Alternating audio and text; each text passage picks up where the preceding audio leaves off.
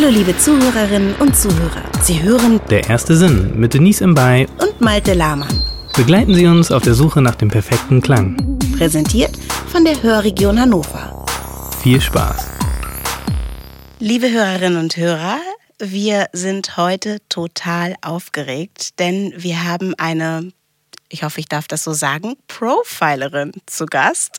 Und zwar Professor Dr. Angelika Braun. Sie ist forensische Phonetikerin und war unter anderem Leiterin des Fachbereichs Sprecherinnenerkennung, Tonträgerauswertung und linguistischer Textanalyse am BKA in Wiesbaden und sie lehrt als Professorin für Phonetik an der Universität Trier. Herzlich willkommen. Vielen Dank.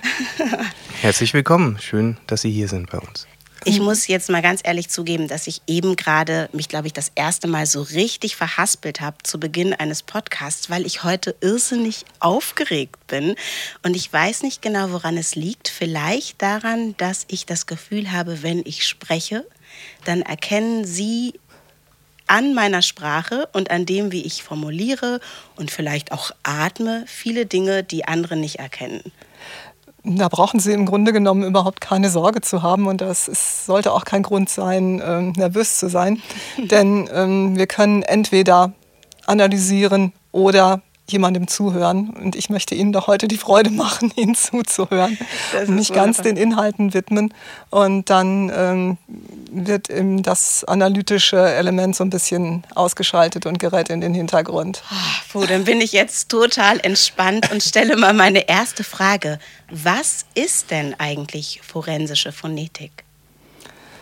Also forensische Phonetik ähm, ist eigentlich gar nichts Besonderes. Es ist nur die Anwendung der Erkenntnisse und der, des Wissens, was man über Phonetik haben kann, auf den forensischen Kontext, also auf den an juristischen ähm, und irgendwie gerichtsrelevanten Kontext.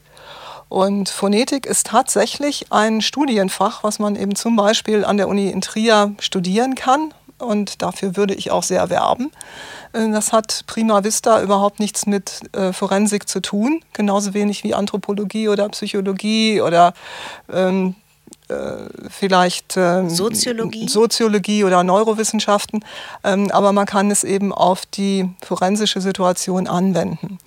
Äh, Phonetik ist zunächst mal einfach nur die Wissenschaft von der gesprochenen Sprache.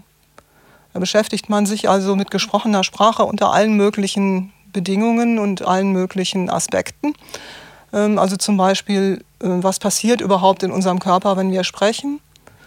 Ähm, Was passiert, ähm, wenn mit der Sprache, wenn sie äh, quasi den Mund verlassen hat und zum Hörer wandert? Und was passiert im Hörer? Was macht der Hörer, um, was muss der Hörer machen, um äh, Sprache zu verstehen? Also alle möglichen Aspekte gesprochener Sprache interessieren Phonetiker. Ähm, Und eine Anwendung dieses Wissens liegt halt im forensischen Bereich. Wie sind Sie persönlich denn zur Phonetik gekommen? Was interessiert Sie daran? Also zur Phonetik bin ich genauso wie zur Forensik im Übrigen gekommen wie die Jungfrau zum Kinde. Ähm, Ich habe in Marburg seinerzeit ähm, Deutsch für Lehramt studiert und ähm, suchte eine Stelle als äh, studentische Hilfskraft. Und es war eine Stelle in der Phonetik frei. Äh, So bin ich überhaupt zum ersten Mal mit Phonetik in Kontakt gekommen und ähm, sehr viele Hörer werden das wahrscheinlich auch selten oder noch nie gehört haben. Ähm, Gymnasiasten äh, seufzen meistens nur, wenn sie äh, das Wort Phonetik hören, weil sie dann an diese komischen Zeichen im, im Wörterbuch denken, die in eckigen Klammern stehen und die kein Mensch entziffern kann. Ähm, also Phonetik hat irgendwie ein Imageproblem und ein, ein Problem, dass es wenig bekannt ist. Aber in Wirklichkeit ähm, ist das aus meiner Sicht natürlich das spannendste Fach, was man überhaupt studieren kann, ähm, weil es eben mit sämtlichen Aspekten mündlicher Kommunikation zu tun hat, ähm, eben von diesen anatomischen und physiologischen äh, Dingen bis hin zu, ähm, wie signalisiert man eigentlich Gefühle, ähm, wie signalisiert man, ob man etwas ironisch meint oder ob man das wörtlich meint.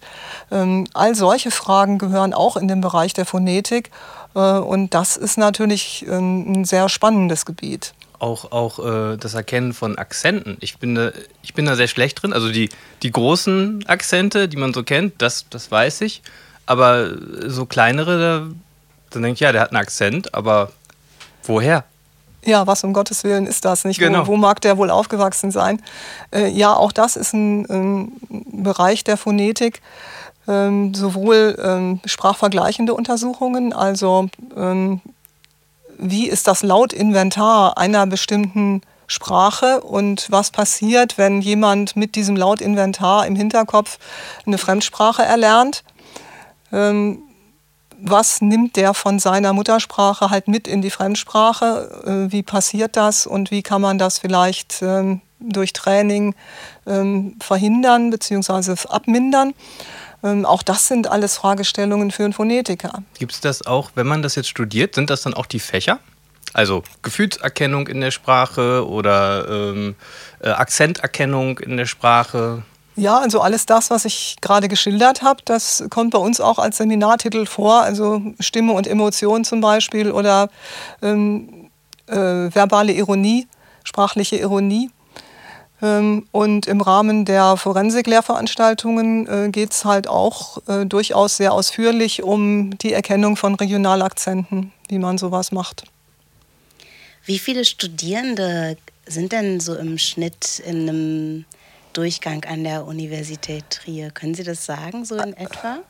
Ja, wenn man ähm, unsere Universitätsleitung fragt, sind das viel, viel, viel, viel, viel zu wenige. Ähm, wir sind also eins von diesen berühmten ähm, Orchideenfächern, die äh, Universitätsleitungen deshalb Kopfschmerzen machen, weil sie Geld kosten und ähm, nicht besonders viele Studierende generieren. Ähm, bei uns sind das so in etwa ja, unter zehn Anfänger äh, in jedem Wintersemester, mhm. sodass wir also insgesamt vielleicht auf 40 bis 50 kommen, ähm, aber mehr eben auch nicht.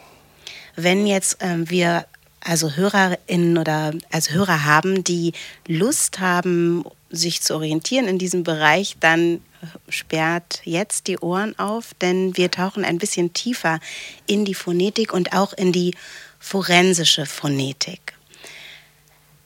Sie arbeiten ja auch oder arbeiteten auch fürs Bundeskriminalamt. Das heißt, Sie analysieren Sprache und das auf ganz komplexe Art und Weise und ein bisschen Einblick bekommen wir da vielleicht. Wir haben, ich als Schauspielerin kenne das aus Drehbüchern, da gibt es dann Kriminalkommissare, die einfach ein paar Spuren übereinander legen und sagen, ja, die Stimme, die deckt sich hier mit unserer Aufnahme, das ist ein und dieselbe Person. So einfach ist das aber nicht. Können Sie ein bisschen vielleicht aus diesem spannenden Alltag in Ihrer Zeit äh, beim BKA oder auch als Gutachterin erzählen? Ja, da weiß ich im Grunde gar nicht, wo ich anfangen soll. Toll. Man ist als Phonetiker so eine Art Kummerkasten für alles, was mit Sprache und Sprechen zu tun hat und äh, forensisch relevant ist. Das können also ganz unterschiedliche Fragestellungen sein, mit denen man da konfrontiert wird.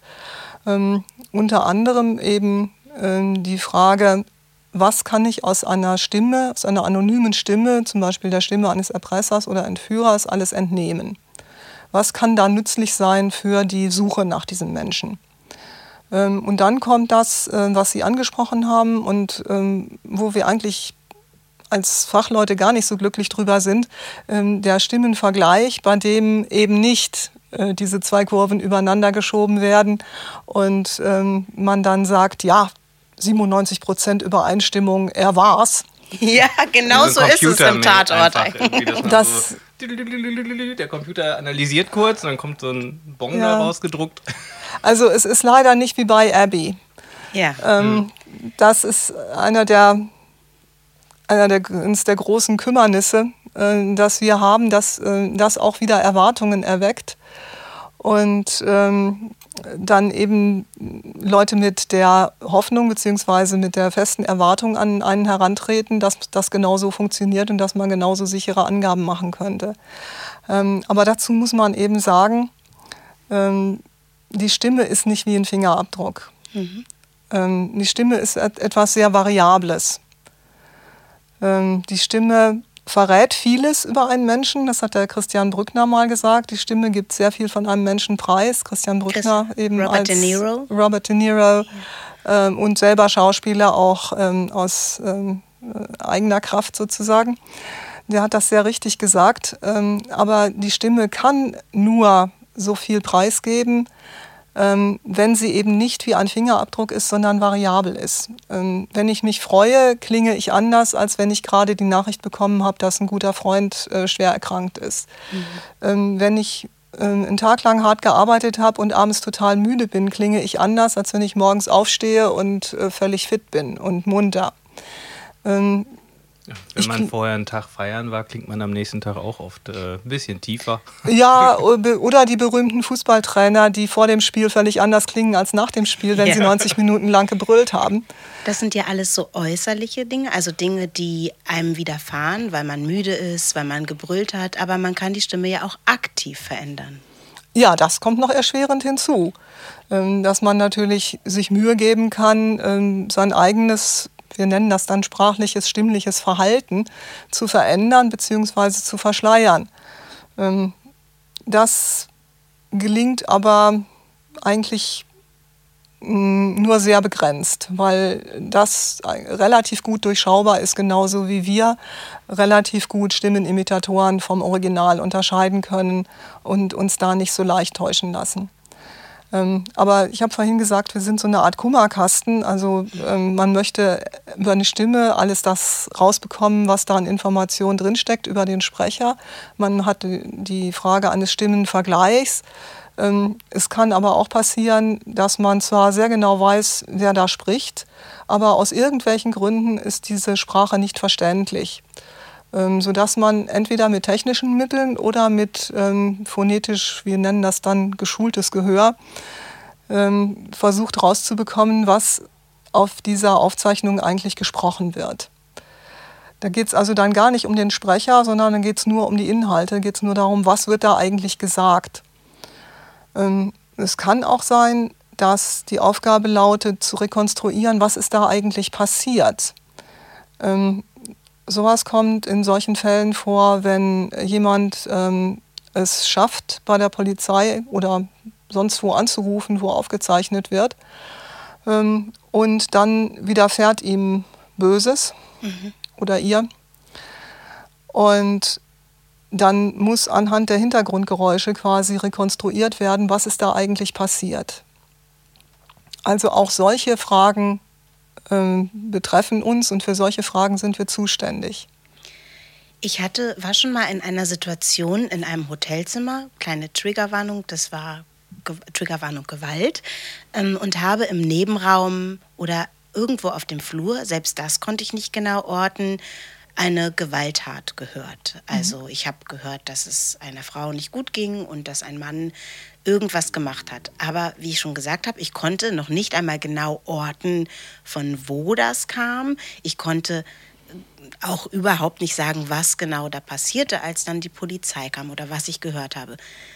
Sie haben gerade schon angedeutet, dass das Gehör für Menschen, die in der forensischen Phonetik arbeiten, besonders geschult werden muss. Und vielleicht braucht man auch ganz besondere Voraussetzung, ein besonderes Gehör. Wie schult man denn so ein Gehör?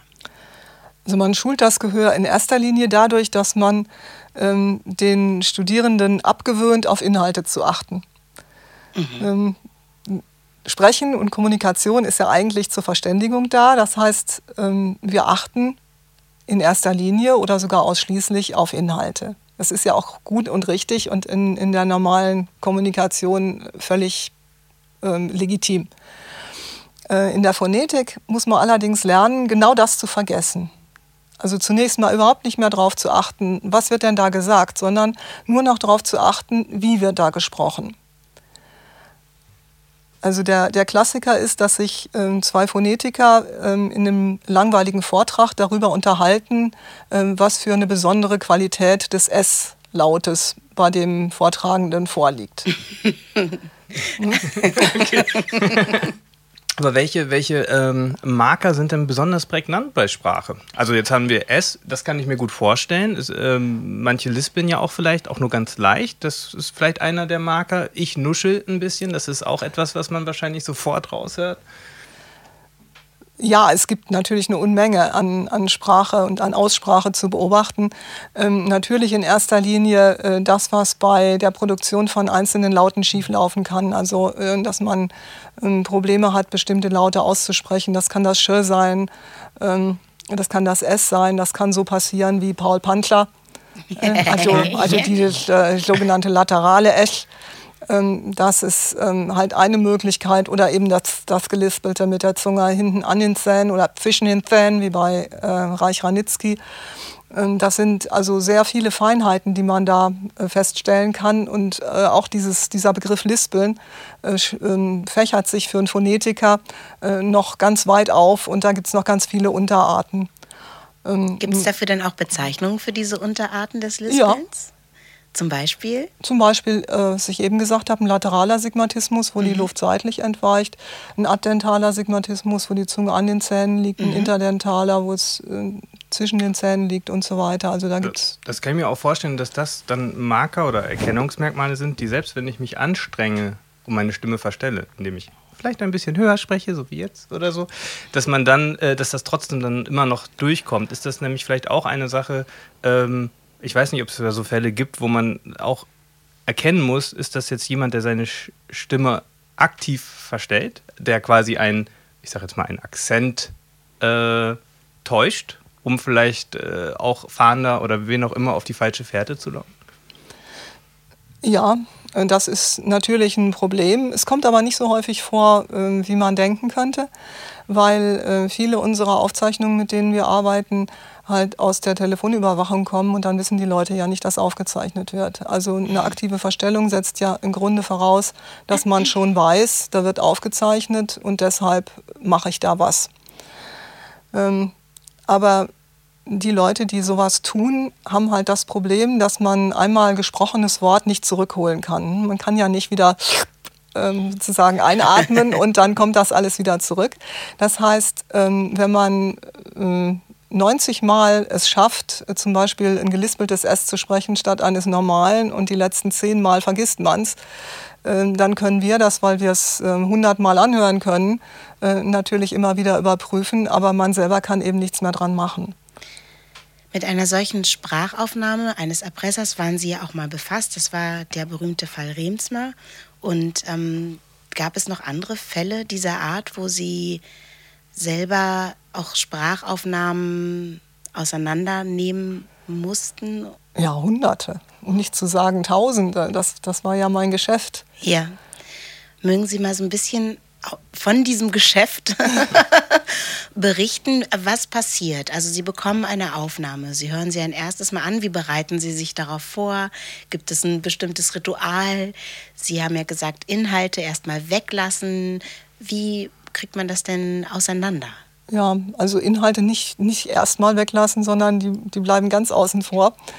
Ähm, ja, es ist so, dass man einen Anruf bekommt und sagt, wir haben hier eine Erpressung, Entführung, äh, was auch immer. Ähm, es gibt eine Aufzeichnung vom Täter, ähm, wir schicken Ihnen die gleich. Früher kam dann eine Kassette. ähm, eine Kassette, die hat man in einen Kassettenrekorder eingelegt, liebe Zuhörerinnen und Zuhörer, die ihr noch nicht seid. Und die hatte so ein kleines Tonband und das spulte dann so ab. Und manchmal ist es kaputt gegangen, da musste man das wieder aufeinanderlegen und mit einem Bügeleisen reparieren. Oder mit einem Bleistift entknoten. Ja, mit einem Bleistift auffädeln. Ne? Genau. Mhm. Ja, ja, also da kann ich noch äh, viele Lieder von singen von dieser Zeit.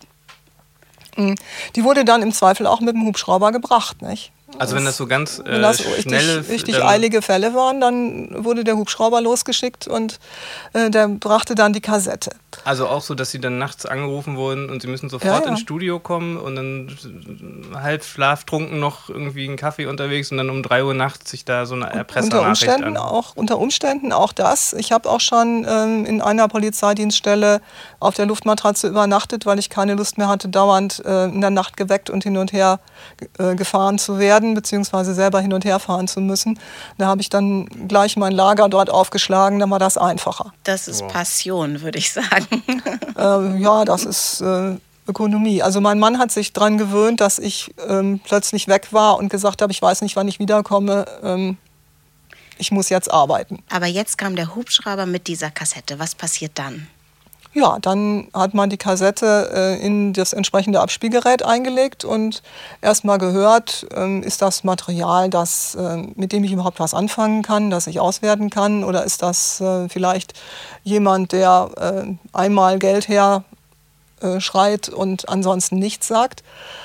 Ähm, in den meisten Fällen war es ja dann so, dass man es auswerten konnte.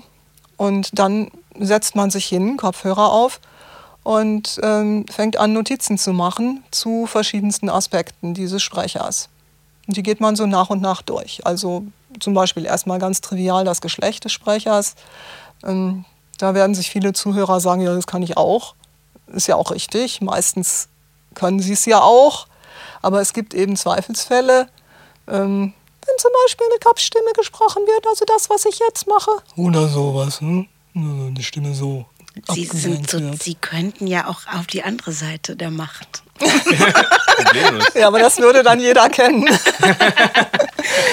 es gibt jetzt auch sehr gute Aufnahmen von Ihnen. Das ist halt auch dann ein Problem, weil man ja so ein bisschen abgleichen schon kann. Ja, ja, eben. Also wie gesagt, das mit dem Geschlecht ist nicht so ganz trivial, auch wenn geflüstert wird. Ne? Das ist, dann ist das nicht mehr immer so 100% zu erkennen. Da muss man sich dann schon ein bisschen mehr anstrengen. Ähm, wir sagen was zum oder untersuchen das Alter des Sprechers, ähm, ungefähr, das ungefähre Alter. Ähm, dann natürlich den Regionalakzent und dann äh, individuelle Eigenschaften, wie eben diese Dinge, die beim Sprechen und bei der Produktion einzelner Laute schiefgehen können, also die verschiedenen Lispelfehler, äh, Sprach- Rhythmusstörungen, also Stottern zum Beispiel oder Poltern, das ist das Gegenteil, da spricht man viel zu schnell. Ähm, und dann natürlich auch den ganzen Bereich der sprachlichen Angewohnheiten, den werten wir halt auch aus. Und mit sprachlichen Angewohnheiten ähm, meine ich sowas wie ähm, Ös und Öms, mhm. die man benutzt, um die weitere Äußerung zu planen. Und während man die weitere Äußerung plant, produziert man halt ein M, ein M oder ein M oder ein M. Ich habe ein M. M. Ja, das M kann man direkt an das voraufgehende Wort anhängen oder man kann es äh, mit einer Pause vorher und einer Pause nachher sprechen. Also dieses ganze äh, Verhalten, das Sprecher nutzen, um die weitere Äußerung zu planen, das ist recht individuell und das werten wir natürlich auch aus. Und dann schauen wir auf ähm, äh, Angewohnheiten im Wortbereich, also zum Beispiel die Also-Sprecher, hm, die also, also ja, gerne mal also, so ein Also einflechten. Ja. Also auch dann, wenn es also jetzt nicht also, also dem also, Inhalt dient. Also als Lückenfüller. Also, also wenn es eigentlich gar nicht nötig wäre. Genau. Oder eben oder eben. Mhm. Oder ja, sag ich mal.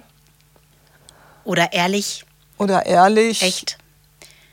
Mhm. Ja, also da gibt es eine. Oder wissen Sie? Eine riesen, ein Riesenrepertoire, was auch weitlich genutzt wird und was eben sehr, sehr schwer zu unterdrücken ist. Es ist sehr eindeutig, dass es da ganz, ganz viele äh, Marker gibt und auch äh, sehr viele Sachen un unbewusst passieren, die man ja einfach auch nicht abstellen kann. Und da ist, kann man dann ja schon ein Profil äh, zeichnen, ich habe noch eine Frage und zwar, ähm, das sind jetzt Sachen, wo man die, den, den Täter quasi versucht zu um, umreißen, zu umschreiben. Ist es auch so, dass Sie sagen können bei manchen Aufnahmen, okay, vielleicht besondere Vorsicht, weil diese Person ist vielleicht ein Psychopath oder also es gibt ja die, die sprechen dann ja vielleicht noch mal anders. Also ist das auch schon passiert? Ähm, ja, da sprechen Sie einen Punkt an, äh, der mir auch sehr wichtig ist und auf den ich eigentlich vorhin schon hatte kommen wollen.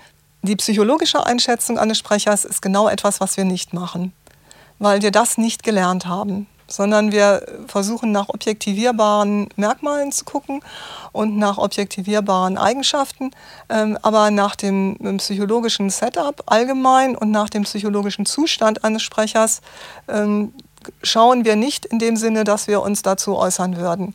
Mhm. Ähm, das ist äh, aber auch ein, denke ich, relativ größeres Problem, denn nicht jeder Psychopath klingt wie ein Psychopath. Hm. Und da äh, habe ich so ein bisschen meine Zweifel, dass das überhaupt sicher und zuverlässig ähm, zu erkennen ist, wenn jemand ähm, äh, etwas auffällig klingt, ob das dann ein Zeichen für Psychopathologie ist oder ob der einfach, ähm, weiß nicht, übermüdet ist oder schlecht drauf. Also wir würden wir würden, wir würden schildern, wir würden die Eigenschaften schildern, zum Beispiel eine verwaschene Sprache oder ähm, eine ja, undeutliche Sprechweise äh, oder eine offensichtlich nicht ähm, von großer gedanklicher Kraft beseelte Sprechweise.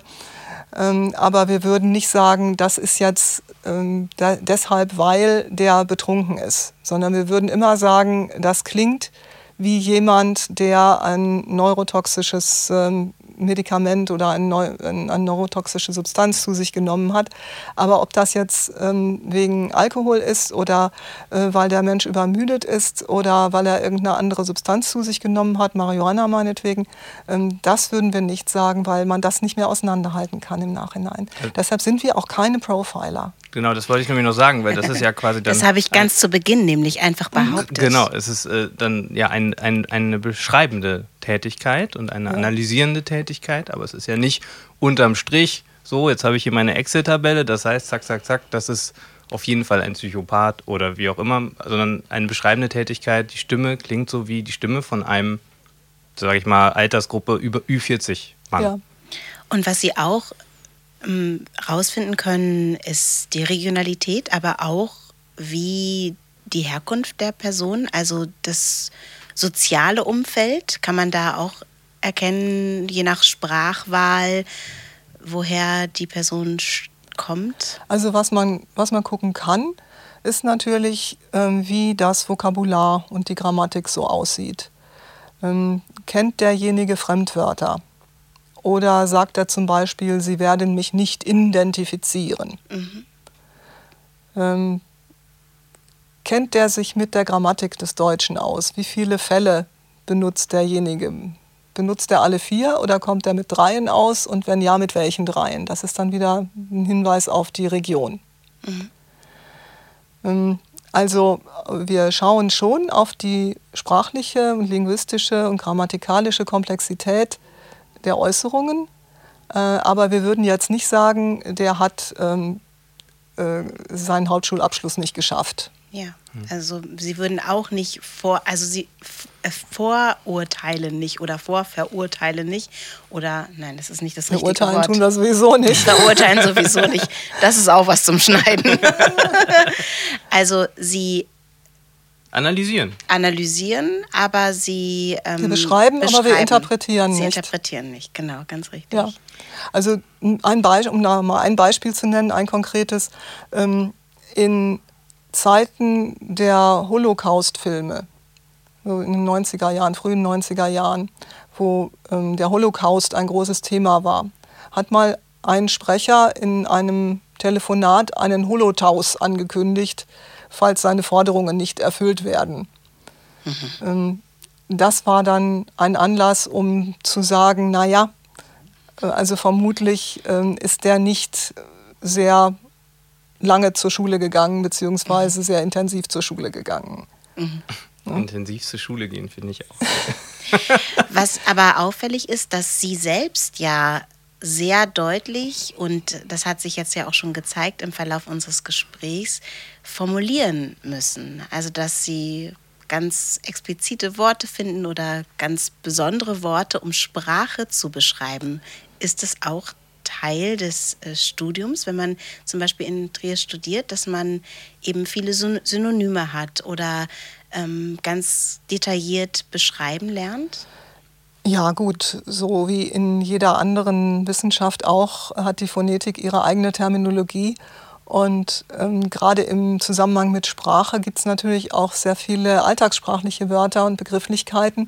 Und auch die ähm, muss man dann den Studierenden so ein bisschen abgewöhnen und sie darauf hinweisen, dass sie doch bitte ähm, die entsprechende Terminologie benutzen sollen und nicht ähm, vielleicht von Lispelfehler, sondern schon von, von Sigmatismen sprechen und ähm, äh, nicht von äh, Atmung, sondern von Respiration ähm, und nicht von ähm, Einatmung, sondern von Inspiration. Ähm, also diese terminologischen Dinge äh, gehören natürlich einfach zum Studium dazu und die, die muss man beherrschen. Sie haben äh, kurz gesagt, es gibt nicht so viele. Also das leitet sich auch davon ab, dass es nicht so viele Studenten gibt. Ähm, jetzt ist meine Frage, es sind die wenigen, die Handvoll Expertinnen, die es gibt, ähm, gut vernetzt. Das heißt, wenn man jetzt vielleicht, ich kann mir vorstellen, man kann ja sehr viel wissen und man ist auch irgendwann sehr gut, aber ich kann mir vorstellen, bei bestimmten Akzenten oder so, dass dann jemand, der aus dem Raum kommt, äh, natürlich noch das viel besser beurteilen kann. Gibt es da ein Netzwerk, dass man auch sagen kann, okay, ich rufe jetzt mal den Kollegen, die Kollegin an, weil die kann da vielleicht noch mehr zu sagen? Ja, klar. Also wenn ich das Bedürfnis hätte, zu irgendeiner Gegend ähm, genauere Informationen zu brauchen und ich weiß, dass ein Kollege oder eine Kollegin ähm, daher stammt und diese Informationen geben könnte, dann würde ich sofort zum Telefonhörer greifen, das ist klar. Die sind gut vernetzt. Das, äh, da gibt es ein, ein, regelmäßiges ähm, äh, regelmäßige Treffen und äh, auf denen tauscht man dann natürlich auch informell äh, solche Fragen aus und äh, fragt mal den Kollegen um Rat und dann Kollegin. Ist es ähm, ein, noch eine Frage, äh, ist es etwas, was nur in Deutschland, ich sage jetzt mal, naja, es gibt es, das ist sehr gut, dass es das gibt, aber es gibt es vielleicht zu wenig. Wie sieht das denn in den Nachbarländern aus oder weltweit? Haben Sie da auch Informationen? Ja, in den Nachbarländern äh, sieht es zum großen Teil relativ gut aus. Ähm, also in Europa generell äh, ist diese Art der forensischen Tätigkeit ähm, weit verbreitet. In Niederlanden, äh, die, die, Niederlande sind da ganz vorne dran. Ähm, Österreich, Schweiz auch, skandinavischen Länder ähm, machen sowas. Ähm, in, in Polen gibt es auch ähm, so eine Stelle, in Tschechien, so, soweit ich weiß, in Russland auch. Ähm, insgesamt äh, weltweit muss man sagen, dass da eben auch weiße Flecken auf dem Globus sind. Beziehungsweise äh, gibt es auch Länder, und das sind leider meistens Länder, in denen ähm, Regime herrschen, die nicht so unseren Vorstellungen von Demokratie entsprechen, ähm, die dann mit Methoden vorgehen, die wir nicht ähm, uneingeschränkt gutheißen würden. Also äh, es gibt natürlich auch billige Computerprogramme, mit denen man Stimmen vergleichen kann. Mhm. Oder ähm, eine Methode, die ähm, einfach darauf beruht, dass man Stimme quasi sichtbar macht und Abbildungen von diesen gesprochenen Wörtern dann vergleicht und äh, aufgrund dieser Abbildungen entscheidet, ob das ein und derselbe Sprecher ist, was de facto eigentlich äh, gar nicht möglich ist. aber es gibt immer noch Länder, die, die diese ähm, Technik verfolgen. Also das kann ich äh, bestätigen, insofern, dass wenn man auch manchmal als Tonmeister in meinem Beruf versuche, irgendeine Aufnahme als Voice-Over nochmal einzuflechten in etwas, was vielleicht am Filmset nicht so gut funktioniert hat, ist das manchmal gar nicht so einfach, wenn die Schauspielerin oder der Schauspieler nicht in der gleichen im, ja, wie soll ich sagen, in der gleichen Gefühlslage ist, klingt die Stimme komplett anders, obwohl das ja die gleiche Person ist. Und wenn man dann nur ein paar Worte ersetzt, äh, ist es, äh, das muss man echt üben, dass es dann wirklich passt. Also selbst da, wenn es die, wenn es die gleich, kann es ganz unterschiedlich klingen. Ja, ja, das ist im Übrigen was, was wir mit unseren Studierenden machen. Ähm, wir äh, halten Sie dazu an, einfach mal ähm, das ein oder andere Wort aus einer Aufzeichnung rauszuschneiden und dann zu versuchen, das zu ersetzen. Und dann merken die genau das, was Sie gerade geschildert haben, dass es nämlich eben nicht so einfach ist. Und dass wir auch nicht in der Lage sind, als menschliche Sprecher ein Wort zweimal genau gleich auszusprechen. Also selbst wenn ich da jetzt 100 Mal Ja sage und ähm, diese 100 Mal Ja mit den Methoden, die unser Fach so hat, sichtbar zu machen und dann auszudrucken, dann sehen die alle unterschiedlich aus. Mhm. Und manche von diesen Ja's sehen vielleicht ähm, den, den Ja's äh, äh, von der Form Bayer ähnlicher, äh, als, ähm, als sie meinen Ja's sehen würden. Also man kann ja hoffen, dass es in Zukunft vielleicht Programme gibt, die das noch besser unterstützen. Äh, das wäre ja vielleicht auch wünschenswert für, für Ihre Berufsgruppe, wenn es was gibt, was, was zumindest ein bisschen als, als Hilfestellung genutzt werden kann. Ja, die gibt es. Diese Programme gibt es und damit arbeiten wir auch. Ähm, aber die haben ähm, zwei Probleme. Die haben als erstes eben genau das Problem, dass ähm, Sprecher je nach Gemütslage, je nach vielleicht auch Hintergrundgeräuschen, die herrschen, äh, unterschiedlich klingen. Äh, und die haben das Problem, dass ähm, diese automatischen Systeme ganz gerne mal, wir sagen, den Kanal erkennen. Das heißt, ähm, die erkennen die Aufzeichnungsmodalitäten. Also ob ich jetzt eine, eine MP3-Aufnahme habe oder ob ich eine, äh, eine WhatsApp-Qualität habe ähm, wenn ich die auf der einen Seite habe und auf der anderen Seite eine HiFi-Aufzeichnung, ähm, dann gibt es ja da dazwischen Diskrepanzen. Und ähm, da haben diese automatischen Systeme grundsätzlich Schwierigkeiten mit. mit ja. Wir sagen, das, nennen das Mismatch. Das kann ich mir gut vorstellen, weil quasi ja die, die Codierung oder der Algorithmus mit, der hinterlässt ja auch Spuren. Bei manchen fehlen dann alle hohen Frequenzen oder so, dann ist das ja für das Programm so wahrscheinlich oft sofort, ja, das ist das wieder, weil da fehlen die hohen Frequenzen. Ja, oder ähm, es sind verlustbehaftete Formate, hm. sogenannte verlustbehaftete Formate, ähm, bei denen ähm, die Dinge, die Signalanteile fehlen, die der Mensch normalerweise nicht hört. Wie eine MP3 quasi? Wie ein MP3. Ähm, die kann man aber natürlich im Nachhinein nicht wieder rekonstruieren. Das heißt, ich habe dann eine Aufnahme, ähm, die aussieht ähm, wie so ein Handtuch mit Mottenfraß. So hat das ein Kollege von mir mal genannt. Ähm. Und äh, das, der Terminus hat sich in der Fachwelt irgendwie ähm, eingebürgert. Ähm, das heißt, ich habe ein, ein, ein lückenhaftes Signal und auch wenn ich auf der anderen Seite eins ohne Lücken habe, ähm, dann tun sich diese Geräte schwer. Was kann also das menschliche Gehör, was eben diese Geräte nicht können und wie schulen wir das? Das menschliche Gehör kann ähm, fokussieren. Es kann ganz vieles wegdrängen, äh, zum, Beispiel den, in, zum Beispiel Inhalte. Mhm. Ähm, es kann Hintergrundgeräusche wegdrängen, das ist ganz wichtig. Ähm, es kann, wenn ich zwei ähm, Dialoge nebeneinander herlaufen habe. Nehmen wir mal an, äh, in der Talkshow reden vier Leute durcheinander und jeweils zwei setzen sich, ähm, ja, setzen sich auseinander. Und dann kann ich als menschlicher Hörer eins dieser Gespräche verfolgen und das andere völlig wegdrängen.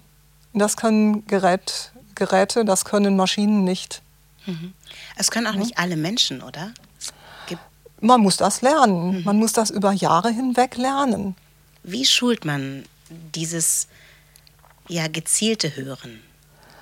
Man schult es, indem man es immer, immer und wieder immer, immer und immer wieder macht. Ja.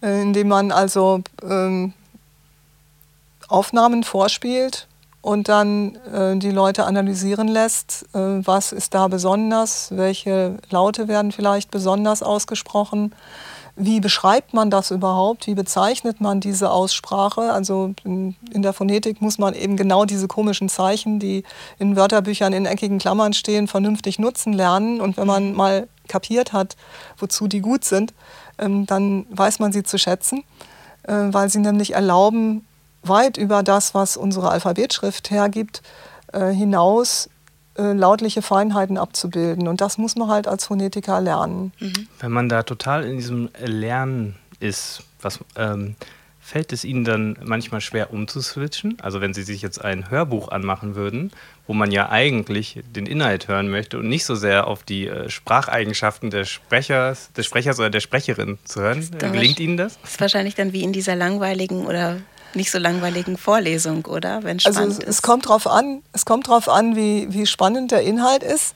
Aber ähm, was natürlich auch besonders auffällt, äh, ist, wenn ein Sprecher eine ganz tolle Stimme hat, eine ganz tolle Hörbuchstimme. Ich habe neulich ein Hörbuch von Hans Korte gehört. Mhm. Ähm, das, das ist, ja, ist ja mal ein Kompliment ohne Ende, oder? Also das ist ja das größte Kompliment, was... ja, es ist es ist aber auch nur eine subjektive Natürlich, Meinung aber- letztlich. Ähm, aber wenn irgendwas besonders schön klingt und besonders gut klingt, ähm, dann fällt das natürlich auch auf. Aber wir haben vorhin über Christian Rückner gesprochen, der ja ein Sprecher ist, den wir alle kennen, aus nicht nur ähm, als Stimme von Robert De Niro, sondern auch aus der Werbung. Und da gibt es ja so ein allgemeines, die Stimme finden alle toll. Gibt es sowas? Also die ideale Stimme, so wie das perfekte Gesicht oder so? Gibt es sowas, wo sich die meisten darauf einigen, ja, das ist eine schöne Stimme? Ja, aber das ist auch Zeitgeschmack. Ähm, wenn man, das zeigt sich also deutlicher noch bei Frauenstimmen als bei Männerstimmen. Ähm, in den 1930er, 40er Jahren, wenn man da alte Filme guckt und diese schrillen Frauenstimmen hört, dann findet man die vielleicht heute gar nicht mehr gut. Aber seinerzeit ähm, waren das ja nun Schauspielerinnen, die sich großer Beliebtheit erfreuten. Das heißt, ähm, der Geschmack für präferierte Frauenstimmen ähm, ist, hat sich verändert im, in Richtung einer tieferen Stimme. Wir erkennen sozusagen auch daran, an dem Zeitgeist oder welche Stimmen gerade in sind, wie sich eine Gesellschaft verändert tatsächlich. Also, dass Frauen vielleicht mehr in die Tiefe auch gehen dürfen, weil sie nicht mehr diese äh, Fragilität oder so nach außen zeigen müssen heutzutage. Ja, genau. Beziehungsweise ähm, werden sie nicht mehr ernst genommen als Nachrichtensprecherinnen, wenn sie eine zu piepsige Stimme haben. Was auch problematisch ist. Denn, Ja. Ja. Aber ich merke, dass ich gerade ein bisschen tiefer, tiefer sacke, um, Ja. damit man spürt, dass, ich hier, dass hier eine Feministin sitzt. Den, den nächsten Podcast machen, gebe ich dir so einen Gasballon, wo die Stimme so tief, das Gegenteil von Helium, ich weiß gar nicht, das heißt. Aber, aber sie, sie können das eben und ähm, das zeigt die Variabilität der menschlichen Stimme. Ne? Dass man eben im Rahmen der physiologisch vorgegebenen Möglichkeiten sich aussuchen kann, ob man eher an dem oberen Ende äh, agiert oder am unteren Ende. Und äh, das zeigt eben die, die Wandelbarkeit ähm, menschlichen Sprechens und menschlicher Stimmen. Und das zeigt auch, also es ist ja auch eine soziale Kompetenz, weil wir alle werden unsere Stimme etwas weicher und vielleicht höher klingen lassen, wenn wir zum Beispiel mit Kindern sprechen, dann reden wir viel höher oder mit Haustieren oder so. Und wenn wir sexy sein wollen, dann gehen wir vielleicht ein bisschen tiefer oder hauchen oder flüstern. Und es gibt ja, wir setzen ja alle unsere Stimmen, wenn auch unbewusst, ganz variabel ein. Ja, manchmal vielleicht auch bewusst. Manchmal auch bewusst, ja. ähm, auch die, die, die Stimme klein machen oder sich klein machen, indem man also nochmal so ankommt und dann ähm, sagt, ach bitte, bitte, bitte, ähm, kann, ich, kann ich das Kleid vielleicht noch kaufen? Ja. Oder die Schuhe sind so schön. Oh. Ja, Ja. genau. Ja. Also das wird schon teilweise auch ganz bewusst eingesetzt, ähm, aber die Stimme ist eben variabel und ähm, wie das interpretiert wird, unterliegt zum Teil auch dem Zeitgeschmack. Und ein machtvolles Instrument im Grunde. Also wir können ja mit unserer Stimme andere Menschen zu dem eventuell bringen, zu dem wir sie bringen möchten. Absolut. Ist es auch so, dass man äh, sagen kann, wenn jetzt ein Mensch, also Sie haben ja gesagt, die Stimme verändert sich ja im, im, im Laufe des Lebens auch. Äh, wenn jetzt ein Mensch ein besonders traumatisches Erlebnis hatte oder vielleicht auch ein besonders tolles Erlebnis, was ja, dass es da auch vielleicht so einen Bruch geben kann, dass danach irgendwie was anders ist? Oder ist Doch. das immer ein langsamer Prozess? Das weiß ich nicht. Okay. Da muss ich ganz ähm, offen sagen, äh, das habe ich noch nicht erlebt. Ähm, es soll vorkommen, dass Leute verstummen ähm, aufgrund psy- psychischer Extremereignisse. Aber das habe ich noch nicht gehabt und dazu kann ich auch eigentlich nichts sagen, weil ich davon nicht viel verstehe. Sie haben vorhin im Vorgespräch ähm, schon beschrieben, weil ich gesagt habe, Mensch, hätte ich als junge Frau gewusst, dass es so etwas gibt, dieses Berufsfeld forensische Phonetik, vielleicht hätte ich mir das ausgesucht. Und da, das klingt ja auch wahnsinnig spannend und wir haben heute auch schon viele spannende Dinge gehört, aber natürlich äh, müssen, muss man sich auch bewusst machen, dass man eben Situationen nachhört, die gewaltvoll sein können und ähm, die auch traumatisch sein können. Also man, Sie sind, ähm, Sie haben gesagt, Sie haben mehrere hunderte Sprachaufnahmen gehört, vielleicht auch noch mehr. Und da sind natürlich dann auch immer Verbrechen geschehen, sonst würden die Ihnen nicht zu Ohren kommen. Und das kann auch ganz belastend sein. Ähm, wie schützt man sich dann da oder gibt es da Rituale für Sie, wo Sie sagen, ich höre mir das jetzt an und ähm, atme aber vorher nochmal tief durch oder danach schüttle ich mich oder so oder? Naja, man muss natürlich zunächst mal ähm, eine bisschen robuste Persönlichkeit haben, ähm, um damit zurechtzukommen.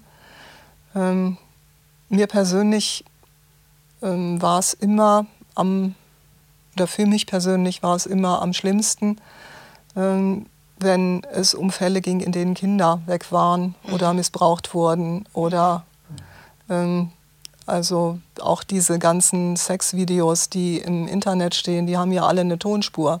Ja. Und ähm, da ist es dann gar nicht so selten, dass äh, wir auch mal äh, beauftragt werden, diese Tonspur anzuhören, und, um da zu klären, was wird da eigentlich gesprochen bei diesen unsäglichen Aufzeichnungen. Mhm. Ähm, und wenn man sowas hat, ähm, das ähm, fordert schon ein, sagen wir mal, stabiles Nervenkostüm. Mhm. Und das bleibt einem auch nicht in den Kleidern hängen. Aber gleichzeitig hat man eben das Gefühl, äh, dazu beitragen zu können, dass da Gerechtigkeit geübt wird und das äh, hilft dann ein bisschen, um über diese Situation hinwegzukommen. Aber ganz einfach ist es nicht und es ist auch nichts für empfindsame Naturen. Ja. Das betrifft aber auch nur die forensische Anwendung der Phonetik. Das ist ja nicht Phonetik im Allgemeinen. Ja sind genau. ja nicht alle Phonetiker forensisch tätig, sondern nur ein kleiner Bruchteil. Das ist auch ganz wichtig, dass Sie das nochmal sagen, weil wir das hier gerade so ein bisschen vermischt haben mit dem Studium der Phonetik und dann sind wir immer wieder zu diesem spannenden Thema forensische Phonetik. Aber ist das so, gekommen. dass das, äh, ist das, dann muss ich nochmal nachfragen, ist der Studiengang gezielt auf forensische Phonetik oder erstmal nur Phonetik und man muss dann quasi, entscheidet sich dann irgendwann in die Forensik zu gehen? Genauso. Der Studiengang ist allgemeine Phonetik. Ähm, und es gibt forensische Module. Die kann man studieren, die muss man aber nicht studieren, ähm, sondern man kann auch stattdessen was anderes machen, also zum Beispiel Spracherwerb oder ähm, Zweitsprachenstudien. Äh, alle möglichen anderen Dinge gibt es da auch noch. Also ähm, mit dem Abschluss, wenn man dann diese Module äh, gewählt hat, wahrscheinlich irgendwann auch in höheren Semestern, nehme ich an, wenn man schon ja. so, so eine Grundausbildung Richtig. erfahren hat, dann in den letzten äh, Semestern dieses Studiengangs, kann man dann sich so ein bisschen spezialisieren durch Richtig. diese Wahl, Wahlpflichtmodule wahrscheinlich. Richtig, genau so. Und Sie haben sich wann für die Forensik interessiert? Ähm, anfangs der 80er Jahre. Das ist also, wenn ich jetzt zurückrechne, wirklich sehr lange her. Ach ähm, durch. ja, waren sie vermutlich noch nicht mal am Leben. Doch, doch, längst. Ja. Na gut, aber ähm, jedenfalls äh, Anfang der 80er Jahre kam das bei mir. Ähm, dadurch, dass ein ähm, Kollege vom BKA an der Uni Marburg einen Lehrauftrag hatte und äh, da von diesem Arbeitsgebiet erzählt hat. Und ähm, ich fand das total spannend, dass ähm, Ne, dass man da eine, eine sehr praktische Anwendungsmöglichkeit äh, für das Wissen äh, hatte, das man so angehäuft hatte. Und ähm, war aus diesem Grund sofort sehr begeistert. Mhm. Ist es auch ein bisschen so, dass man vielleicht mal eine Aufnahme hat? Also es ist jetzt nur, ich überlege, also wir haben jetzt ganz viel über Sprache gesprochen, aber auch eine Aufnahme vielleicht hat, wo man nicht genau weiß, äh, wo befindet sich äh, die Person, die das in dem Moment eingesprochen hat und dass man versucht, den Hintergrund, also nicht die Sprache, sondern mhm. die, die, Umgebung zu analysieren. Passiert das auch? Ja, das passiert auch. Ähm, da kann ich sogar ein ganz konkretes Beispiel nennen aus meiner Anfangszeit. Ähm, das werde ich nie vergessen, weil das so eindrücklich war. Ähm, da war ein kleiner Junge entführt worden und der kleine Junge musste bei den Eltern anrufen, um ein Lebenszeichen zu geben. Und da war natürlich dann kein Entführer zu hören. Da hatte man also in dem Sinne keine Stimme zum Analysieren, abgesehen äh, davon, dass man äh, vielleicht hätte vergleichen können, ob das wirklich die Stimme des Jungen war oder ob da jemand anders äh, gesprochen hat. Aber im Hintergrund hörte man starken Regen mhm. und Autos auf nassen Straßen fahren. Und da weiß ich noch bis heute, dass das seinerzeit eine Rolle gespielt hat ähm, bei der Ermittlung des Aufenthalts, dass man eben geschaut hat, ähm, wo hat es genau zu diesem Zeitpunkt starken Regenfall gegeben, beziehungsweise wo waren die Straßen äh, so, dass man es hört, wenn ähm, Autos über nasse Straßen fahren. Und man hat von daher versucht zu sagen, wo kann der Junge sein und wo kann er nicht sein. Also das ist so ein ganz konkretes Beispiel, ähm, dass man auch ähm, versucht, einen Aufenthaltsort bzw. den Aufzeichnungsort festzulegen mittels Hintergrundgeräuschen. Das war auch schon mal eine Klingel von einer Mikrowelle ähm, in, einem, äh, in, einem, in einer Pommesbude. Ich kenne die Situation, Beispiel. dass ich telefoniere und ich höre ein Martinshorn mhm. und höre, dass die Person dieses Martinshorn auch hört. Es ist also oder oder Kirchenglocken mhm. und dann weiß ich, oh, du bist ja in der Nähe. Diesen Moment hat man ja manchmal. Also man kann einen Ort einschränken, wenn es zum Beispiel die Christuskirche ist. Äh, wir sind hier in der Nähe der Christuskirche, die auf bestimmte Art und Weise bimmelt, dann ähm, ist es natürlich verräterisch. Ja. auf so einem Band. Ja, klar. Also diese berühmten Hintergrundgeräusche verraten eine ganze Menge über den Aufenthaltsort. Ähm, das kommt auch zum Tragen, äh, wenn zum Beispiel jemand hm, aus dem Gefängnis geflohen ist oder aus dem Gerichtssaal geflohen ist und dann äh, zu Hause anruft und man möchte wissen, wo, wohin ist der abgehauen. Mhm. Ähm, da gibt es dann eben auch unterschiedliche Martinshörner in unterschiedlichen Ländern. Ja. Mhm. Das mhm. in, in Frankreich oder in Italien klingt das ja ganz anders als hier. Ich habe gerade mit einer Freundin in Kanada telefoniert, da klingt es natürlich auch anders. Ja. Da klingt es nochmal anders. Ähm, oder eben die berühmten rückwärtsfahrenden ähm, Trucks in den USA, mhm. ähm, bei denen man es auch hört.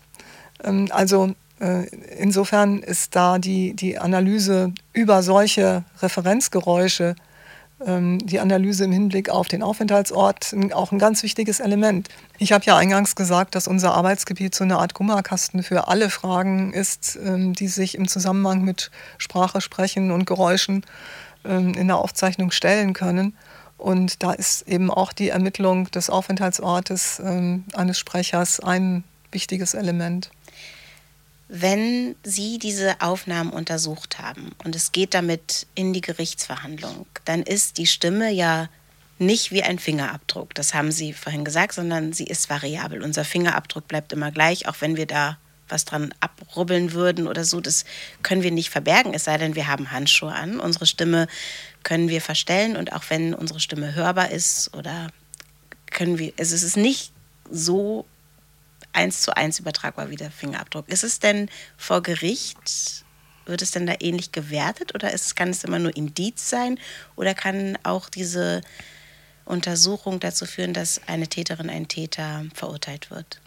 Also, dass die Stimme das alleinige Beweismittel ist in einem Verfahren, das ist eigentlich eher ein seltener Fall sondern ähm, die Stimme spielt in der Ermittlungsphase eine große Rolle, wenn man überhaupt erstmal versucht, an einen Täter ranzukommen. Ähm, da finde ich eigentlich, ist die, ähm, der, der Beitrag, den die Phonetik leisten kann, noch mit ähm, der wichtigste. Mhm.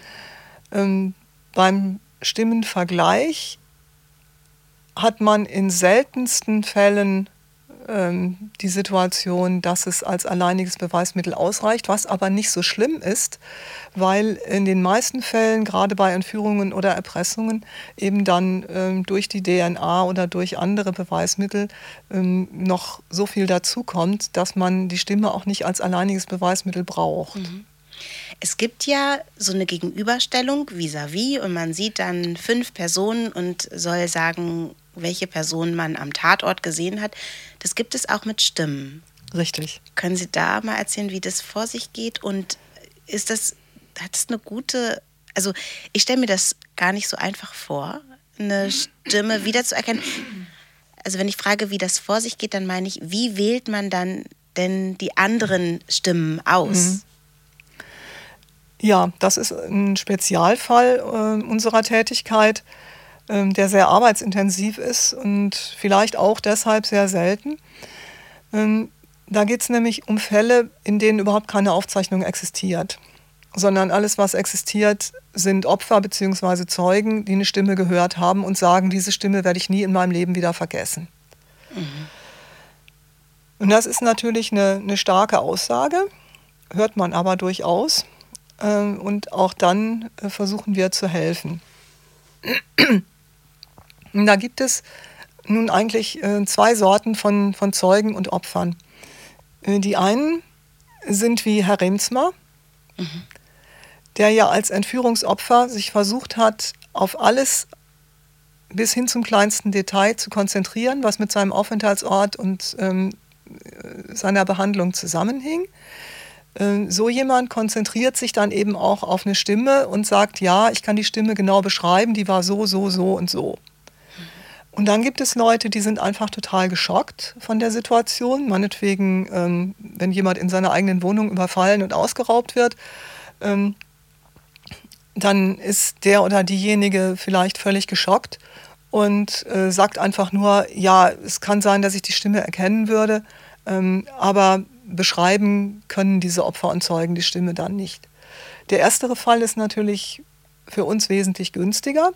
Und die Aufgabe des Phonetikers besteht in so einem Fall darin, eben die Vergleichsstimmen zu besorgen. Und das macht man so, dass man ausgeht von ähm, der Stimme des Verdächtigen. Mhm. Also zunächst mal befragt man sowieso das Opfer oder den Zeugen, wie denn die Stimme war. Und wenn ähm, die jetzt meinetwegen sagen, hm, das war jemand, der ähm, hatte einen englischsprachigen Akzent und der Verdächtige hat aber überhaupt keinen Akzent, sondern spricht muttersprachliches Deutsch ohne jeden englischen Akzent, dann hat, macht es im Grunde keinen Sinn, so eine Gegenüberstellung zu machen. Mhm. Wenn jetzt aber der Verdächtige zum Beispiel auch einen englischsprachigen Akzent hat, ähm, dann sucht man als Phonetiker ähm, noch fünf oder sechs weitere Stimmen, die orientiert sind an der Stimme des Verdächtigen und bei, deren, bei denen man dann versucht, es weder für das Opfer oder den Zeugen zu schwierig zu machen, indem man also praktisch Klone mhm. ähm, von der verdächtigen Stimme heraussucht oder es ähm, für den Verdächtigen unfair zu machen, das versucht man eben auch zu vermeiden, indem man zu unähnliche Stimmen raussucht. Ja. Und diese, also bei einer visuellen Gegenüberstellung, da weiß eigentlich jeder Polizist, was man da darf und was man nicht darf. Man darf nicht einen 1,90 Meter Mann und ähm, vier 1,70 Meter äh, Männer nebeneinander stellen. Also wenn wir drei jetzt sozusagen einer von uns oder eine von uns Täterin wäre, dann wäre das auch unfair, wenn man uns ja, drei das, äh, hinter die Wand stellen würde. Zum Beispiel. Mhm. Ähm, aber es gibt eben noch viele andere ähm, äh, Hinsichten, in denen so eine Gegenüberstellung unfair sein kann. Und um das zu vermeiden, ähm, äh, setzt man in so einer Situation einen Phonetiker ein und macht das als Polizist ähm, tunlichst nicht selbst, äh, damit eben da gewährleistet ist, dass das eine, wissenschaftlich ordentliche und saubere äh, Angelegenheit wird. Die Beschreibung eines Menschen an sich oder eines Gesichts, da gibt es ja manchmal diese das kennen wir auch aus dem Fernsehen, diese ähm, Situationen, dass eine, eine Zeugin, ein Zeuge vernommen wird und dann beschreiben soll, wie die Person denn aussah. Das ist sehr schwierig. Die Beschreibung einer Stimme, und das meinte ich vorhin mit dieser feinen Sprache, wenn Sie Stimme beschreiben, der klingt verwaschen oder Sie haben ganz viele mhm. schöne Begriffe dann auch, ähm, ist noch schwieriger, oder? Ja, das ist noch schwieriger und ähm, da muss man eben ein gewisses Fingerspitzengefühl entwickeln, um die Laienterminologie und Begrifflichkeiten in die Fachterminologie umzusetzen. Und das kann man zum Beispiel machen, indem man ähm, ganz viele Stimmen mitbringt und ähm, dann fragt, wenn zum Beispiel jemand sagt, äh, die Stimme war tief, mhm. äh, dass man demjenigen dann eine tiefe Stimme und eine hohe Stimme vorspielt und sagt, okay, welche Stimme ist tief? Mhm. um zu schauen, ob derjenige das überhaupt sicher erkennen kann. Oder die verschiedenen Lispel-Varianten vielleicht auch vorspielen. Ja, das ist, glaube ich, sehr, das wäre sehr anspruchsvoll. Da würde ich nur fragen, ob es klang wie Paul Panzer oder wie, okay, wie ja. Marcel Reich-Ranitzky. ja. Aber mit, mit solchen prominenten Vergleichen kann man dann zum Beispiel auch arbeiten. Also ich erinnere mich an einen Fall, ähm, da war eine Vergewaltigungsserie passiert und ähm, es war klar, dass es immer derselbe Täter war, durch andere Evidenz. Ähm, die Frauen, die Opfer, hatten alle die Täterstimme beschrieben, aber total unterschiedlich. Mhm. Und da war jetzt die Aufgabe herauszufinden, welche Beschreibungselemente ähm, zuverlässig waren und welchen man vertrauen konnte und welchen nicht. Und das ähm, war eben so eine Aufgabe, die man oder die ich in dem konkreten Fall genauso angegangen bin, wie ich es eben geschildert habe, mit den Opfern zu sprechen, versuchen herauszufinden, was haben die eigentlich, was meinen die eigentlich damit, wenn sie sagen, die Stimme klang äh, kratzig, hässlich, äh, metallisch, mhm. was auch immer für Begrifflichkeiten man da äh, benutzt, und um zu schauen, ähm, ob die tatsächlich in der Lage waren, das zu hören, was sie nachher dargestellt haben. Und das war ein sehr anstrengender Tag. Kann ich mir vorstellen. Weil die Opfer mhm. natürlich nicht nur über die Stimme reden wollten, sondern auch über die Taten.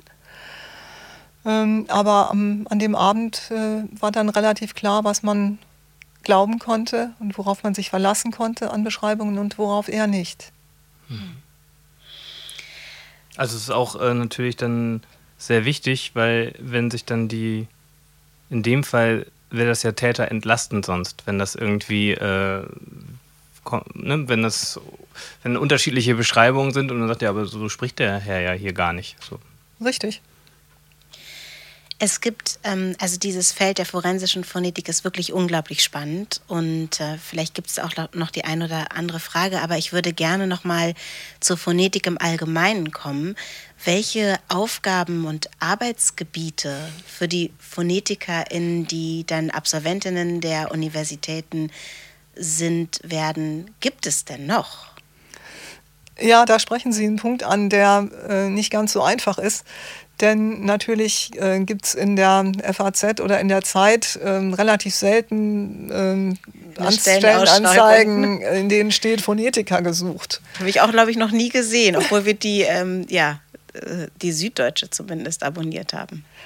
Ja, äh, auch da kann ich mir vorstellen, dass es ähm, recht selten vorkommt.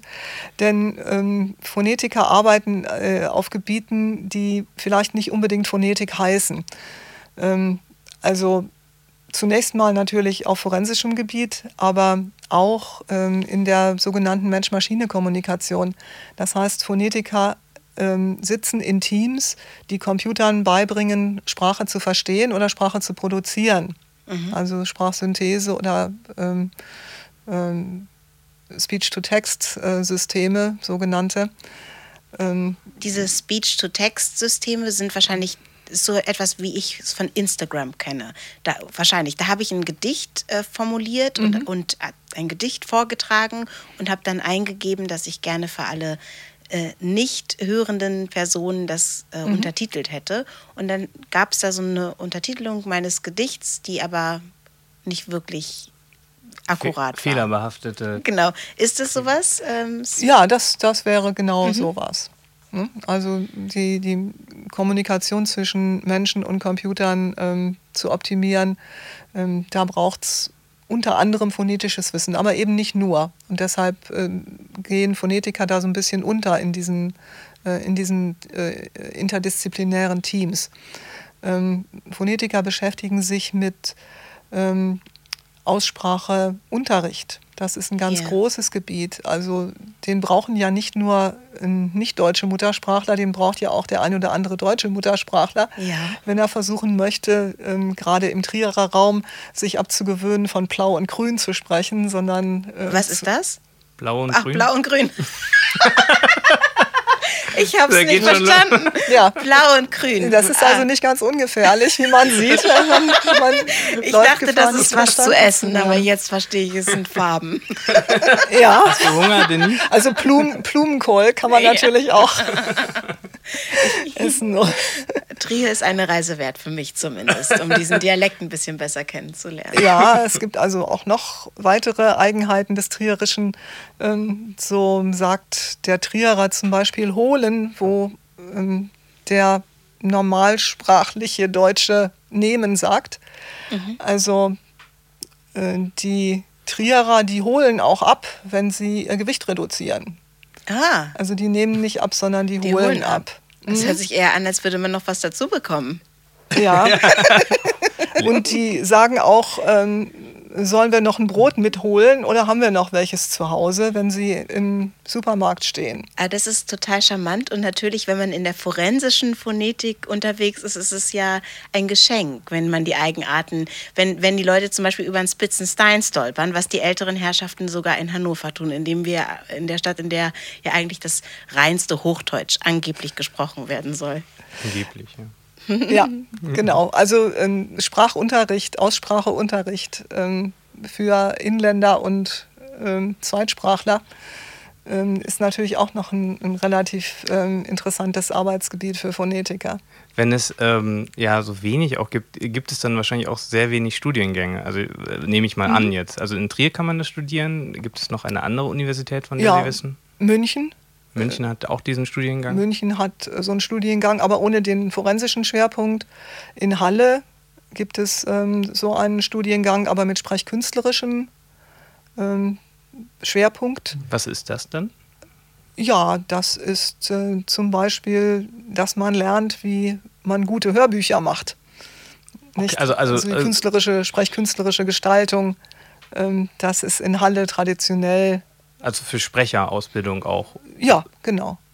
Genau. Das ist also eine, Kombination aus Phonetik und Sprechwissenschaft, ähm, die dann nochmal mehr äh, sprechkünstlerisch orientiert ist.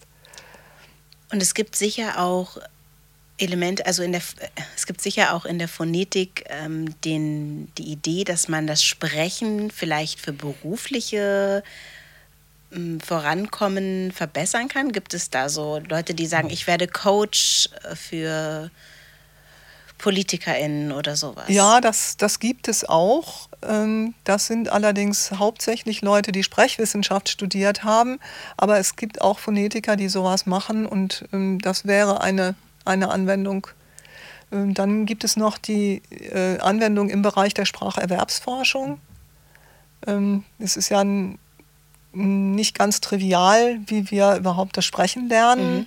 Super spannend. Ähm, besonders, wenn es nicht nur in einer Sprache stattfindet, sondern in mehr als einer Sprache.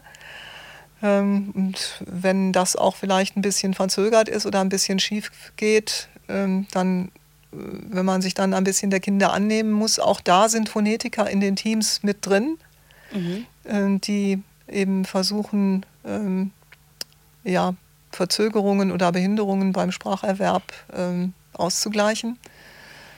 Ähm, Das sind, äh, das sind Arbeitsgebiete der Phonetik, ähm, aber auch zum Beispiel äh, einer unserer Absolventen sitzt in einer Firma, die sogenannte Active Noise Cancellation in Autos macht. Ähm, Das bedeutet, dass man versucht, die Fahrgeräusche im Auto äh, zu neutralisieren, dadurch, dass man ein ganz ähnliches Signal ähm, in das Auto hineinsendet, äh, sodass dann die Autos im Endeffekt leiser werden. Was ich auch ganz interessant finde, äh, in manchen Autos, äh, weil ich es jetzt auch selber erleben durfte, wird die Sprache von vorne, wenn man sich unterhält mit seinem Beifahrer, nach hinten auf die Lautsprecher gegeben, dass halt quasi die Personen, die hinten sitzen, auch an dem Gespräch teilhaben können. Ja, hatte ich Äh, auch schon mal. Das ich, ist ja mal eine sehr vernünftige und sehr sinnige Fand Erfindung. ich auch. Da Das- war ich sehr froh drüber, weil ich hatte das ein paar Mal, dass wenn man in so einem Bulli oder so sitzt und man sitzt dann vielleicht noch eine Reihe weiter hinten, hat man gar keine Chance. Nee, man ist hinten total abgehängt und vorne die müssen laut brüllen, ähm, wenn sie einen hinten überhaupt erreichen wollen. Und auch mit phonetisch geschulten Ohren ähm, kommt man da nicht unbedingt sehr gut zurecht. Also das, das ist eine wirklich sehr sinnvolle Sache. wie schützen Sie Ihre Ohren? indem ich tatsächlich nicht an laute Orte gehe. Und wenn dann nur mit ganz dicken Ohrstöpseln drin. Also wenn ich zum, zum Handball gehe beispielsweise, ähm, dann äh, immer nur mit Ohrstöpseln oder sogar auch mit, mit Kopfhörern auf. Und ähm, ich bin auch schon aus ähm, Handballarenen geflohen, ähm, weil es mir einfach dann zu laut wurde. Ähm, ich bin kein Disco-Gänger, war ich nie. Ich auch nicht. Ähm, Naja. und versuche halt wirklich, mich von Orten fernzuhalten, an denen es sehr laut ist. Weil Sie Ihre Ohren brauchen, auch heute noch Ja. täglich Wie, brauchen. sie, die, die trainieren ja quasi jeden Tag ihre Ohren. Also, oder wenn sie arbeiten, ist es ja auch immer gleich ein Training. Das interessiert mich jetzt. Haben Sie irgendwann mal in der letzten Zeit einen Hörtest gemacht, wie so ein, ein, ein Audiogramm dann äh, aussieht, ein Spektrogramm bei Ihnen? Ja, das machen wir eigentlich regelmäßig, ähm, um alleine schon, um, um die Gewähr zu haben, dass, ähm, dass die Ohren noch ihren Dienst verrichten. Und ja, das mache ich auch regelmäßig. Und das ist alles, äh, also weil man sagt ja, dass man im Laufe der Zeit irgendwann ein bisschen weniger hört. Ich, was mich nur interessiert, äh, ob es vielleicht bei Ihnen so ist, dass, dass dann da jemand sagt, wow, das ist ja das Gehör von einem 18-Jährigen oder 18-Jährigen. Ja, also ich glaube schon, dass, dass meine Hörkurven besser aussehen als die mancher 18-Jähriger, die ähm, eben ständig in, in sehr lautem äh, Umfeld sich aufhalten. Aber äh, dann sind die 18-Jährigen wirklich äh, pathologisch dran. Und ähm, also meine, meine Ohren, wenn Sie, wenn Sie das wissen möchten, die altern schon auch. Hm. Okay, aber es lohnt sich, die Ohren zu trainieren, weil dann auch man lange sehr gut hören kann. Es lohnt vor allen Dingen, gut auf die Ohren zu achten und wirklich große Schalldruckereignisse ähm, zu vermeiden. Also ähm, wenn man, wenn man schon äh, dauernd die äh, im Ohr Ohrhörer hat, die nicht auch noch äh, vollkommen aufzudrehen und voll aufzudrehen. Ja, da gibt es auch Studien, die ich gelesen hatte, ähm, dass äh, seitdem das mehr und mehr getragen wird, doch deutlich mehr Hörschäden gibt. Ich weil, muss sie meinem Sohn wegnehmen. Weil das äh, Leute sich da so das ja. Gehirn mit massieren, weil die das so aufreißen, ja. dass äh, ja, man, man sitzt ja manchmal im Zug oder in der Straßenbahn und äh, hört von drei Reihen entfernt noch, äh, welche Mucke äh, da gerade über den Ohr Ohrhörer läuft. Und wenn ich das mitbekomme, ähm, drei Reihen weiter, dann weiß ich, es ist zu laut, was äh, ja. der oder diejenige da auf die Ohren bekommt. Ich finde ich find auch diese Worte, wenn man eine Frage stellt, also mhm. oder einfach eine Aussage macht und man möchte das aber als Frage formulieren. Mhm war gut, ne? Ja. Oder gell oder ja, da, da, genau, da ist es auch so eine ganz, ganz, wie soll man sagen, das sind äh, sehr gute Markerwörter, glaube ich. Das sind individuelle Marker, aber es sind auch regionale Marker. Also gell, war, woll. Gibt eine, also wenn Sie woll sagen würden, dann hätte ich mich jetzt getraut, Ihnen äh, auf den Kopf zuzusagen, dass Sie im Raum Dortmund äh, aufgewachsen sein müssen. Anders geht's nicht. Äh, wenn Sie wahr gesagt hätten, dann ähm, hätte man sie in, in, Richtung Berlin gepackt. Wenn sie Order gesagt hätten, dann wäre es ein klarer Hinweis auf äh, Schweizerdeutsch.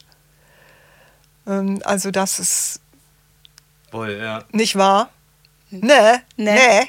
Da werde ich in ne. Bayern immer ausgelacht, wenn ich ne sage am nicht. Ende. Da die Bayern, die, denen fällt es auf. Ja. Aber das ist ja auch wunderschön. Also das ist ja das Schöne auch an Sprache, dass die so vielfältig ist und ja, ja. so divers mhm. tatsächlich und selbst in ein und demselben Land man so regionale Unterschiede ja, meine, meine, spürt. Meine, meine Oma äh, hat immer Woll gesagt und die kommt aus der Nähe von, also sie hat lange im Sauerland gelebt, aber ein bisschen südlich, südlich von, südlich von Dortmund. Das ist korrekt, ja. Kann ich bestätigen. Das ist, der Bereich ist nicht sehr groß. Ähm, das geht also nicht sehr viel weiter südlich. Ähm, weiß nicht, Hagen, Iserlohn vielleicht noch, aber sehr viel, genau, sehr viel weiter südlich kann sie eigentlich nicht äh, dann aufgewachsen sein. ähm, aber solche äh, Dinge auf dem Silbertablett äh, servieren sie einem natürlich nicht. Der menschliche Hörer braucht auch diese Pausen bzw. die Ös und Öms. Wenn man die alle komplett rausschneidet, dann fühlen sich Hörer überfordert. Oder das ein langsameres Sprachtempo, ne? Weil wenn man schnell redet, dann ist so ein Ö natürlich mhm. die schöne Pause, wo man denkt, okay, jetzt kann ich mal kurz analysieren, was hat er überhaupt gesagt. Aber jetzt bei so einem Hörbuch, wenn ich mir ein Hörbuch kaufe und der die ganze Zeit äh, äh, äh sagt, dann möchte ich lieber, dass der eher ein angenehmes langsam redet, sodass ich dem entspannt folgen kann, mhm. wahrscheinlich. Aber im, im normalen Dialog äh, ist kann ich mir das sehr, sehr gut vorstellen. Mhm. Dann können wir uns ja entspannen und alle S und Ms lassen wir ja eh drin. Ja, das kriegen Hörer ja auch zumeist gar nicht mit, wenn es nicht exzessiv ist. Genau, und wenn man nicht mhm. darauf aufmerksam macht vorher. Eben. Denn sobald jemand sagt, oh, ich habe jetzt so viel Äh gesagt, hört man als Hörerin oder als Hörer diese Äs auf einmal auch. Aber sie können sich, glaube ich, ganz äh, entspannen und ganz beruhigt sein. Der Normalhörer kriegt das nicht mit. Hm. Wunderbar. Ich bin jetzt noch mehr noch entspannter als zuvor. Gibt es denn eine Leidenschaft bei Ihnen für eine andere als die deutsche Sprache? Haben Sie noch eine andere Sprache, die Sie gerne hören bei anderen oder die Sie vielleicht auch gelernt haben? Es gibt ja manche, die sagen, wenn ich Französisch höre, dann schmelze ich dahin. Gibt es sowas bei Ihnen? Ich mag Italienisch sehr gern. Ja, und woran liegt das? Was macht das Italienische für Sie aus vom Klang? Mm. Es hat sehr viel mehr Vokale als das Deutsche, anteilmäßig. Das mag ich. Es ist sehr, sehr klar artikuliert normalerweise. Und ja, ich, ich mag die Sprache einfach gerne. Was ich sonst noch gerne mag, ist Hawaiianisch. Das äh, ist halt was ganz anderes, aber ja. Finde ich auch ganz eine ganz wunderbare Sprache. Und weil ich mag das, wenn Sie Sprache beschreiben. Also ich finde jetzt zum Beispiel, mir ist nie aufgefallen, dass das Italienische sehr viel mehr Vokale hat, was das ja auch offener macht. Also stelle ich mir vor, ne, wenn man vielleicht intensiver inspiriert und habe ich es richtig gesagt? Absolut. und auch intensiver ausatmet. Ähm, was macht das Hawaiianische aus? Können Sie da auch eine, was beschreiben? Vielleicht hören, hören sich die Hörerinnen danach mal einen hawaiianischen Text an. Ja, das Hawaiianische kommt auf den ersten Blick ähm, total simplistisch, also sehr einfach daher, weil es ähm, nur, ich glaube, acht äh, Konsonanten hat. Mhm. Dafür aber jede Menge Vokale und Diphthonge. Also zum Beispiel lange Was und kurze Diphthonge? Diphthonge sind ähm, Kombinationen aus zwei Vokalen, also Zwielaute, au, mhm. ai, oi im Deutschen. Im Hawaiianischen gibt es sehr viel mehr davon, äh, unter anderem auch lange und kurze. Also da gibt es au und au mhm. und oi und oi. Mhm. Und ähm, das fasziniert mich, dass das so anders ist als das Deutsche.